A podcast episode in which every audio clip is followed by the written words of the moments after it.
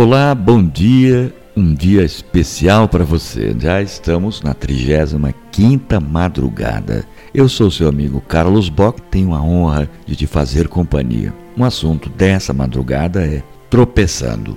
Nada atinge tanto a nossa dignidade como tropeçar. Já vi pessoas bem vestidas caírem de cara no chão quando iam para a igreja. Testemunhei sérios e abençoados solistas, quando se dirigiam ao púlpito com a música nas mãos, tropeçar e cair, enquanto as partituras voavam como folhas de macieiras numa brisa de outono. Já vi noivas e noivos caírem juntos, músicos tropeçarem na formação, consumidores caírem no supermercado, rígidos oficiais tropeçaram quando inspecionavam as tropas. Elegantes senhoras tropeçando no palco. Cantores se enrolando no fio do microfone e caindo para fora do palco.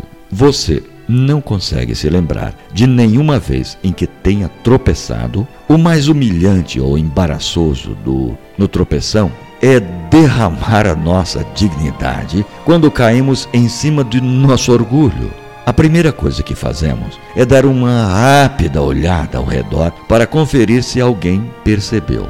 Desejamos nos tornar invisíveis. A lembrança de alguns dos meus tropeços me faz ter arrepios. Mas sabe de uma coisa? Quase sem exceção, a reação dos observadores é de simpatia identificação com o embaraço, a dor mútua, um profundo senso de apoio. Na verdade, a resposta imediata das pessoas é colocar de pé quem caiu. Não consigo me lembrar de nenhuma vez em que a pessoa que tropeçou ficou sem ajuda ou foi pisoteada pelos que estavam passando por perto.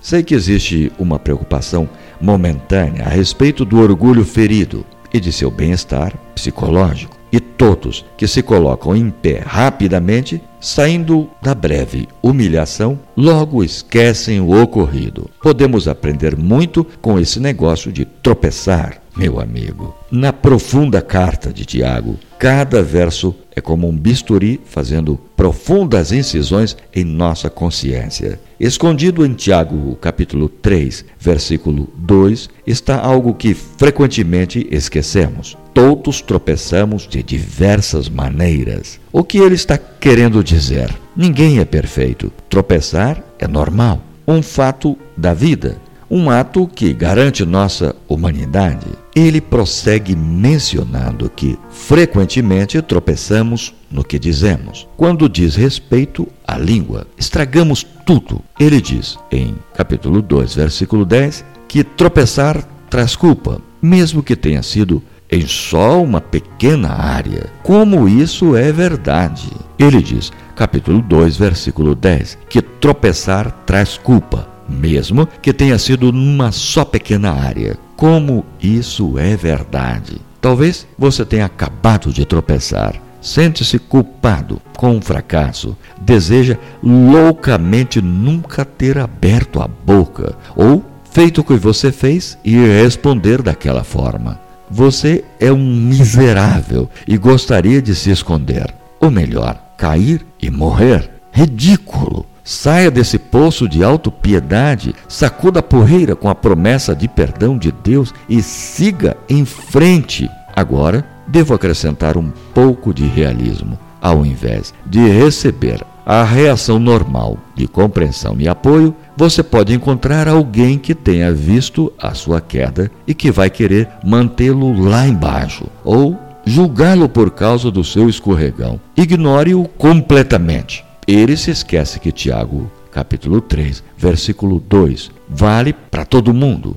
A única diferença é que você não o viu tropeçar, mas acredite, ele já caiu. O moral disso tudo não é difícil de descobrir. Deus quer usá-lo, mesmo com tropeços, mas não vai agir. Deus quer usá-lo, mesmo com tropeços, mas não vai agir se você se recusar a levantar. Pessoas que tropeçam e desistem são como moedas de um centavo. Existem aos montes, mas na verdade elas são inúteis. Pessoas que tropeçam e se levantam são como notas de cem reais, são raras, de fato, são de valor inestimável. Você não pode esquecer. Todos tropeçamos de muitas maneiras. Quais foram as lições que você aprendeu hoje? Já refletiu sobre isso? Agora, hora de colocar em prática. Você viu alguém tropeçar ultimamente? Como o tratou? Conversou ou riu com ele sobre o trombo?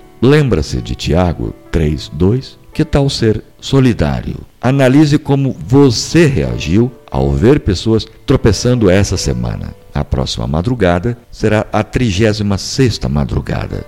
E o tema Rir Testemunho Cativante. Olha que tema maravilhoso. Eu te espero na próxima madrugada.